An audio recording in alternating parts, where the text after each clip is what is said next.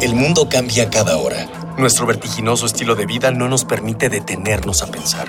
Compramos, rentamos, vendemos, consumimos. Todo lo que hacemos o dejamos de hacer tiene consecuencias para el mundo. ¿Cómo enfrentar los grandes retos de nuestra época?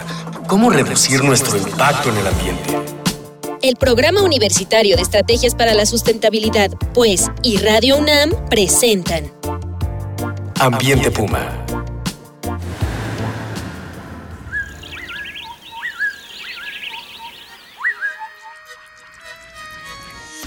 Hola, ¿qué tal? Soy Miguel Ignacio Rivas y en nombre de Mireya Imas, directora del Programa Universitario de Estrategias para la Sustentabilidad de la UNAM, les doy la bienvenida a su programa Ambiente Puma, voces, ideas y acciones sustentables. El pasado programa eh, vimos el reto 22 días sin gasolina, platicamos sobre lo que, eh, de lo que se trata el reto, hoy nos centraremos en los beneficios colectivos de lo que puede implicar una movilidad sustentable en la ciudad universitaria y en la Ciudad de México y de la compleja convivencia entre peatones, ciclistas y automotores para charlar con nosotros. Nos es muy grato recibir hoy en Camina a Berenice Zambrano y Carlos Herrera. Ella es encargada de comunicación en Visitecas y él es estudiante de Ciencias de la Tierra de la Facultad de Ciencias. Antes de empezar la plática con nuestros invitados, vamos a escuchar las voces de nuestra comunidad estudiantil en la UNAM, a quienes les preguntamos, ¿qué quisieras que la UNAM cambiara para mejorar la movilidad de los estudiantes?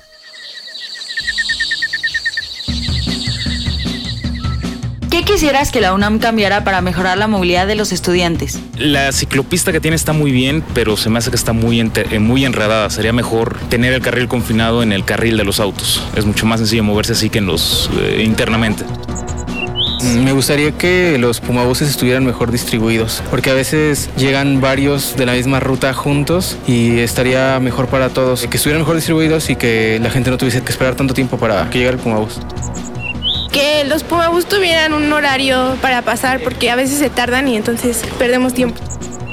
Hay problemas del bicipuma, siendo que el horario es muy corto en el que presta el servicio y también a veces se obstruyen las vías del bicipuma o las de, de los estudiantes. Pues uno de los principales problemas me parece es que hay una especie de percepción de que en la UNAM no hay normas hacia el tránsito vehicular, entonces normalmente son más irrespetuosos dentro de la misma dentro del mismo campus que fuera.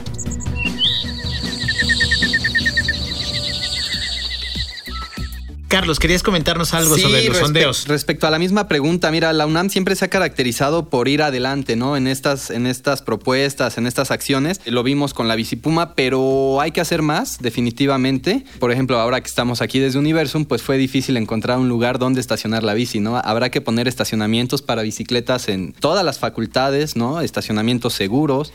Eh, por ejemplo, está la, las ciclovías que vienen este, entre las facultades de, de las bicipumas, pero pues para todos los que venimos desde fuera y entramos por Cerro del Agua, por Universidad, por Insurgentes, no hay ciclovías. Yo siempre he dicho que todas las ciclovías ya tienen una, una infraestructura que es el asfalto. Entonces, toda la red de calles que tiene la UNAM puede tener una ciclovía, ¿o no estás de acuerdo? Por supuesto, eh, compartir con el Pumabús, tal vez. La verdad es que CEU tiene espacio, tiene calles muy bonitas y algo se tiene que hacer definitivamente. Bere, ¿querías comentar algo sobre, las, sobre el sondeo? Eh, bueno, aparte de esto, eh, de lo que hemos estado nosotros monitoreando y hablando con los estudiantes en redes, eh, me parece que algo que resalta es que también hace falta un poco más de seguridad a la hora de estacionar las bicicletas. Ah. Sí, sí, muchos se han, se han quejado un poco de, de eso. Entonces, bueno, eh, yo comentaría eso, que tal vez la UNAM tenga, bueno, no tal vez, que tienen que ponerle mucha más atención a esa parte. A la seguridad del robo de bicicletas. Muy bien, pues ya entrando más en materia, ¿cómo ha sido la respuesta de todos los diferentes actores al reto? Desde el gobierno, los vecinos, el gobierno delegacional, la administración de la UNAM. ¿Cómo ha sido? Cuéntenos, ¿quién nos puede? ¿Quién? Brenice. Quiero también contextualizar un poco que este ha sido un trabajo que lleva ya varios meses, porque hemos tenido que hacer, eh, vaya, para generar, eh, implementar urbanismo táctico, tuvimos que estudiar un poco el espacio, venir a ver la zona, etcétera. Urbanismo táctico, ¿nos puedes decir qué es eso? Bueno, eh,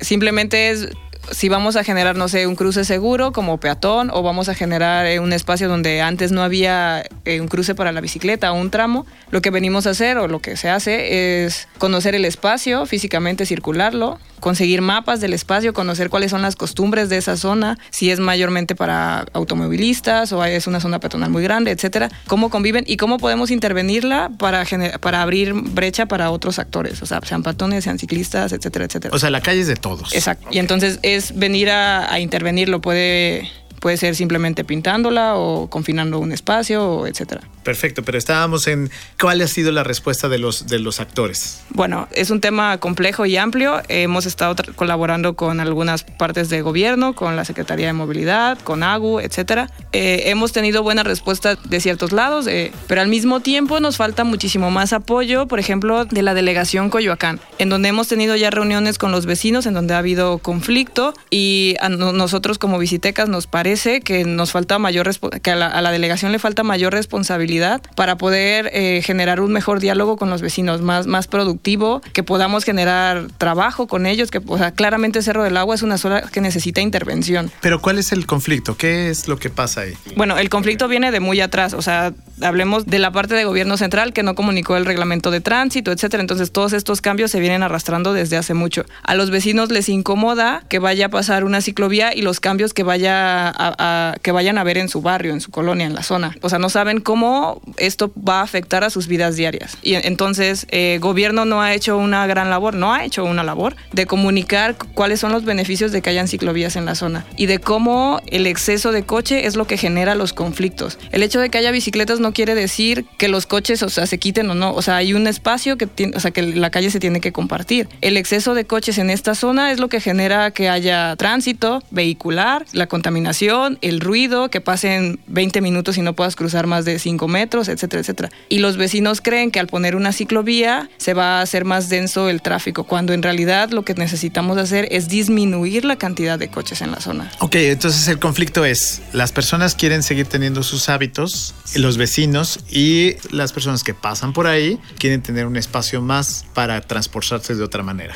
También hay un conflicto que viene de más atrás, en donde los vecinos tienen esta inseguridad y me parece comprensible en donde si ellos ceden un espacio, en este sentido la ciclovía, tal vez gobierno se pueda apoderar de otros espacios y hacer otras cosas sin que ellos sean tomados en cuenta. O sea, hay un tema de trasfondo en donde ha habido una mala comunicación y un, diálogo mal llevado entre gobierno y ciudadanía, en este caso estos vecinos. Entonces ellos están, están renuentes y tienen inseguridad que lleve a otro tipo de conflictos.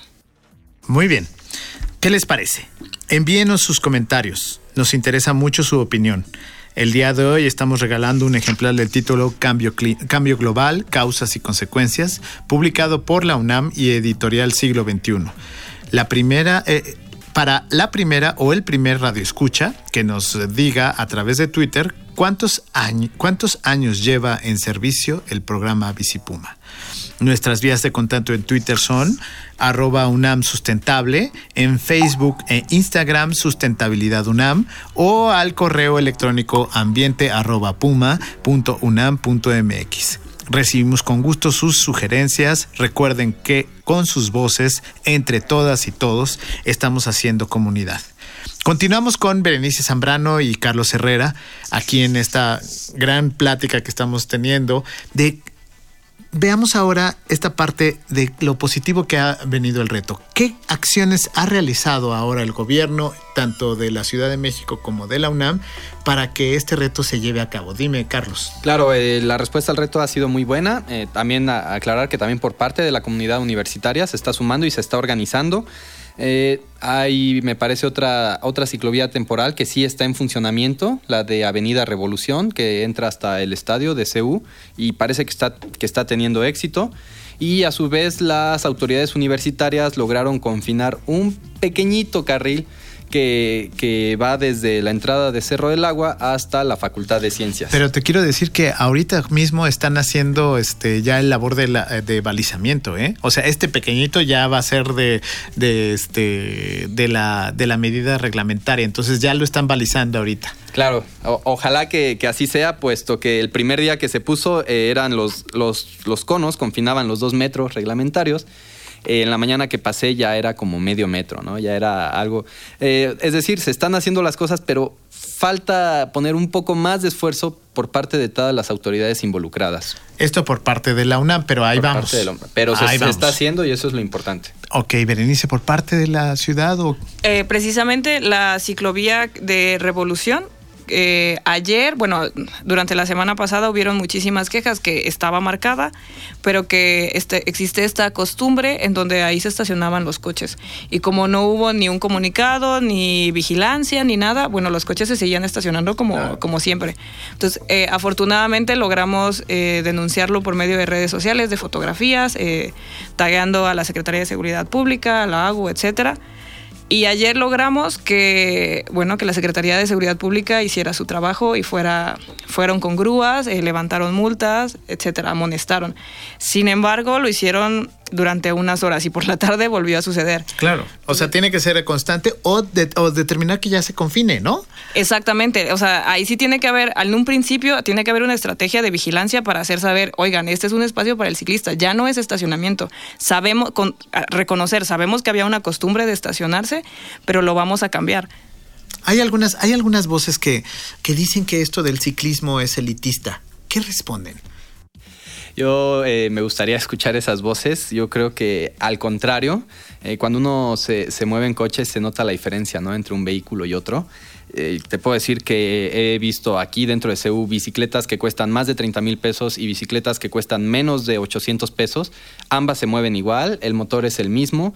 Y yo creo que también es, es, eh, la bicicleta promueve esto que le llaman el tejido social, ¿no? el, el vernos de igual a igual, el- la convivencia sana entre, entre la sociedad. ¿no? Eh, sí, estoy de acuerdo con Carlos. Sin embargo, ha habido un tema en donde los ciclistas se han... No sé si ha sido nada más un tema de comunicación o es un poco más profundo, pero... Y esto fuera de la UNAM. A nivel social, los ciclistas eh, muy bien pueden comunicar que tienen esta cosa de superioridad porque no contaminan, eh, porque la calle es más barata, o sea, es decir, el mantenimiento de una calle que es ciclista a una calle que es para coches es mucho más barata la del ciclista etcétera, etcétera. Sin embargo, esto es repetir un poco el discurso y la pelea entre coche y peatón. O, Y entonces creo que eso es algo que debemos de, de- vencer. Ajá. A ver, la bici, qué increíble que la podemos usar, pero seamos honestos, no es 100% para todo. Para todos. Habrá alguien que no la pueda usar eh, porque tendrá, no sé, alguna dificultad en su cuerpo, qué sé yo, o no lo sé. Y O está no le bien. gusta. Exacto, y está bien. Sin embargo, sí, sí tenemos que detenernos un momento y pensar, si estoy usando un vehículo motorizado, bueno, estoy contaminando. ¿Qué pasaría si mejor camino esos kilómetros, si es un tramo corto? O en lugar de tener una camioneta grande y donde voy yo sola, bueno, eh, ¿por qué no comparto el coche? O sea, sí tenemos que responsabilizarnos. El cambio es hacia ser más responsables en la manera en la que nos movemos. Habrá gente, como Carlos, como yo, como tú, que nos podemos mover en bici y que esa se convierte en una opción. Qué increíble, qué increíble que tengamos la opción, que podamos hacer más ciclovías para que más gente pueda tener esa opción. Pero esto no significa que todos tenemos que ser ciclistas, ni que somos superiores, ni que estamos benditos por nada, ni no, no, no. Exacto, que no hay elitismo claro, ¿no? En ese. Muy bien, llegamos al cierre del programa con nuestro tradicional este, parte del programa que es No hay pretexto. Es una sección donde le pedimos a nuestros invitados que en una sola frase le digan a quienes nos escuchan por qué no hay pretexto para viajar en bicicleta. Carlos, en una sola frase. Porque no contamina, es barata y es rápida. Pere. No hay pretexto para viajar en bicicleta porque nos hace sentir mejor. Y eso, o sea, después de eso no hay nada con que... Maravilloso. Y- así concluimos una emisión más de Ambiente Puma. Les agradezco a mis amigos Berenice Zambrano de Visitecas y a Carlos Herrera, estudiante de la Facultad de Ciencias de la UNAM, por habernos acompañado. Esto fue una coproducción de Radio UNAM y el Programa Universitario de Estrategias para la Sustentabilidad con el apoyo de la Dirección General de Divulgación de la Ciencia. En los controles y en la producción estuvo Miguel Alvarado, en la investigación, sondeos e invitados, Miguel Rivas, Daniela Chirino, Cristian Barroso y Víctor Piña, de nuestro equipo de Educación Ambiental y Comunicación. Los invitamos al próximo programa. Síganos reuniendo ideas, voces y acciones sustentables aquí en Ambiente Puma. Otra manera de ver la vida. Una pequeña acción. Un cambio de actitud. Nuevos hábitos. Y nuevas formas de entender y relacionarnos con el mundo. Paso a paso. Aportamos un granito de arena. Para construirnos un futuro. El Programa Universitario de Estrategias para la Sustentabilidad, pues, y Radio UNAM presentaron Ambiente Puma.